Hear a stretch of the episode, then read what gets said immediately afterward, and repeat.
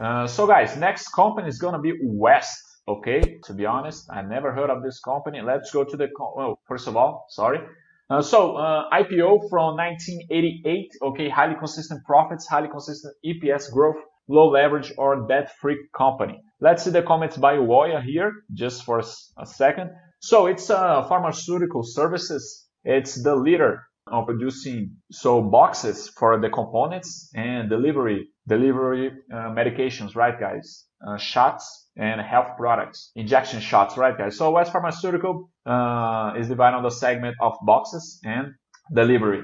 So, guys, this is something very interesting to to make investments abroad for example, uh, you don't you don't have a company, you don't have this kind of company here in Brazil, right, guys? With with uh, public shares. So, for example, here in Brazil, you're gonna have yeah, you're gonna have uh, a company like Raia Drogasil, for example, that sells uh, medications. Okay, guys. Over there, you're gonna have the the drugstore that sells the medication. You're gonna have the the provider of the medication. You're gonna have the company that makes the research for the medication. You're gonna have the company that makes the boxes that sells the medication. So, um, guys, the diversification over there, the types of company that you have over there, it's something really amazing in comparison here with Brazil. So it's something very important to start studying and, and making investments abroad, right, guys? Okay, so so let's go to the to the stock market, um, sorry, to the numbers. Here, let's go to the full board. The first thing I like to see is EBITDA.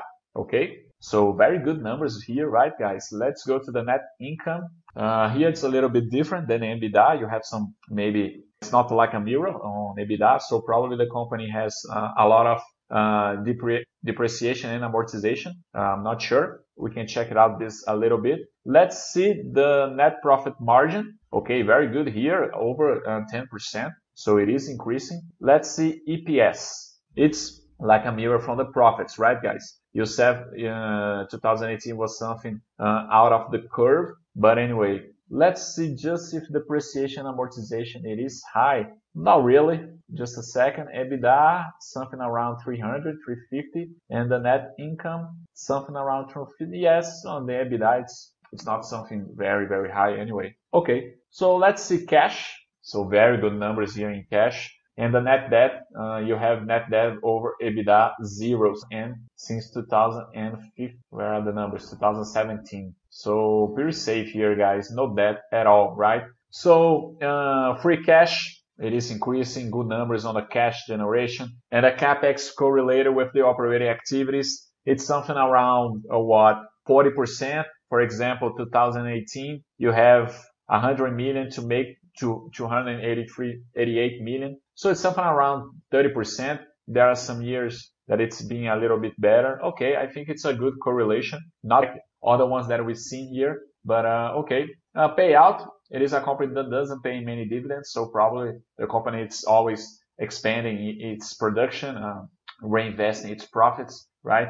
And we have a good EPS here. Okay, so this is a very good number uh, numbers, right, guys? We can see that uh, on 2018, the, the net income was a little bit out of the curve, but anyway, the market didn't respond, continue to, to increase, uh, follow the, the profits on the long run. Okay. The historical of the company is something pretty good here. Very interesting company. Okay. Uh, so votes, very interesting company. Free. Yeah, I could make some. Well, very interesting company. Okay, guys. I didn't know this one. It is from the from the health uh, the, the segment. There are some people who doesn't like it. Anyway, it's your criteria. Okay.